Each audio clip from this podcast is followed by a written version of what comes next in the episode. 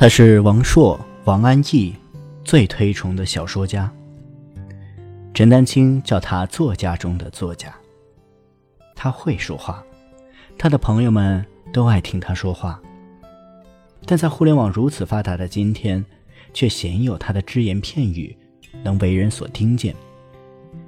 《锵锵三人行》的窦文涛请了他很多年，都未能说动。当然，如果真的他在电视上侃侃而谈，那便不是他阿成了。阿成推荐什么，想要赞美什么的时候，从不会大肆渲染，甚至会觉得那是对心爱之物的亵渎。他觉得好的东西。他没有资格去替其演说，我当然也没有资格替阿成演说，但忍不住把他带给我的美好的阅读享受，想分享给你。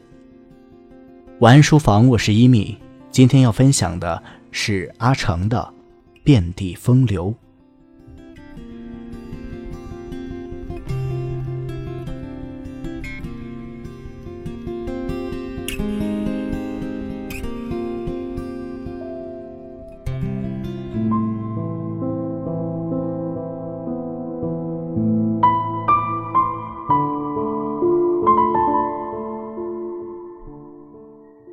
之前有推荐过他写的《常识与通史》，一本零零散散的杂文集，足见其涉猎之广与为人之通达。但是，阿成最高的成就还是小说。齐王是中学课本里就读到过的名篇，齐王、树王、孩子王，世称三王的三篇小说，也是小说史上不可逾越的高峰。然而，在九十年代之后，他投入到了更广泛的艺术创作当中，小说不再写了，只有些文集出版。作为共和国同龄人的他，作品的高峰在八十年代，题材大多是描写知青下乡的世间百态和各个时代所显见的大陆众生相。今天推荐的《遍地风流》也不例外。阿成在序言里说：“大多是年轻时所留下的青春痕迹，年纪大了再怎么改也不是，姑且硬着头皮发了出来。”这本书里的作品篇幅都极短，有的甚至只有一千来字。陈丹青说：“他的这本书弥补了传统笔记小说的空白。”用现在所使用的新白话，写成了如文言小说篇章一般的精炼故事。有些小说故事甚至都没有线索，只是如同剧本一般的场景叙事，却在其背后埋下了深刻的意蕴。《遍地风流》所记述的是礼不下庶人的世俗百态。庶人所充斥的世俗社会，熙来攘往，啼笑皆非之外，更多的是不登大雅之堂的苟且与平庸。然而，在阿成的笔下，其中自然有一种生命力。阴湿男女蠢蠢欲动，世俗中的元气，在阿成的笔下活灵活现的跃然纸上。在他的故事里，吃喝拉撒都毫不避讳，情感上却是克制而收敛的。他写马帮首领渡过怒江峡谷溜索后，在悬崖边上凌空一尿，留下不到几尺就被风吹散，飘下峡谷，与吓得屎尿横流的牛马们关照对应。他在短篇《洗澡》里写的蒙古汉子。脱光了衣服就跳下小河去洗澡，路过了骑马的姑娘，他就光着身子求爱。他在湖底里讲冰天雪地里打网捞鱼，说鱼若是学了人，人就变成了蒸人、熏人、红烧人和人汤，这些几乎肆意妄为的桥段，实在无法想象落笔在意识形态严肃的文革时期。蓄意而为的情节桥段，似乎本身就是一种意识形态在褒贬讽喻。王朔说：“北京这地方，每几十年就有一个人要成精，这几十年成精的人，就是阿成。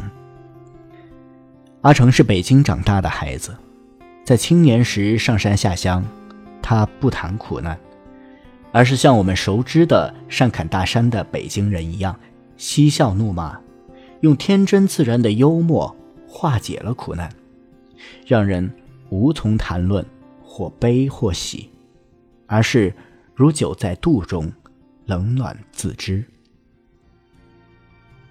阿成这样的高古神秘之士，在这个时代已是难得，更何况他的文字。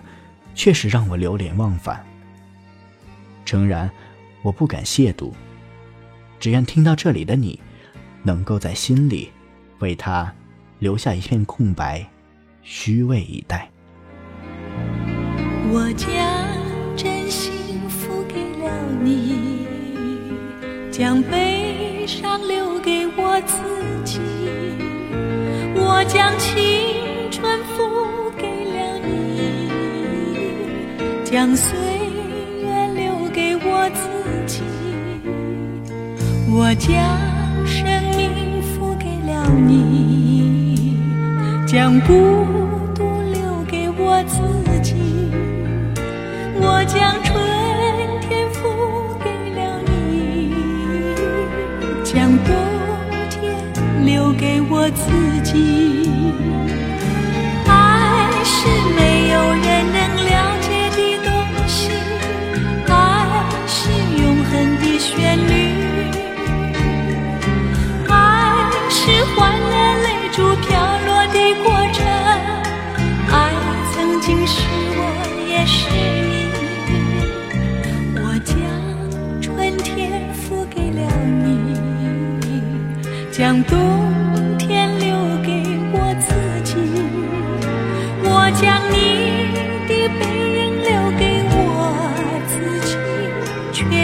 却将自。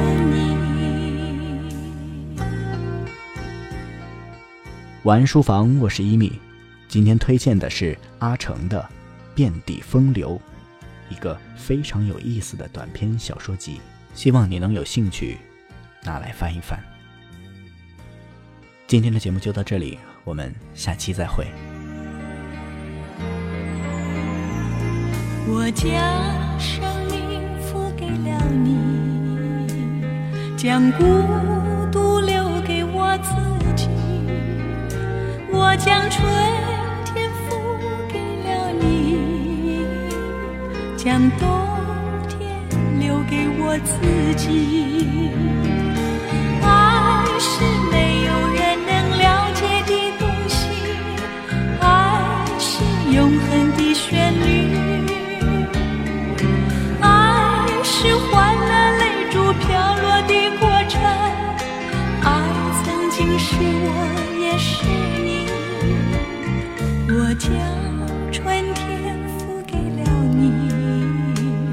将冬天留给我自己。我将你。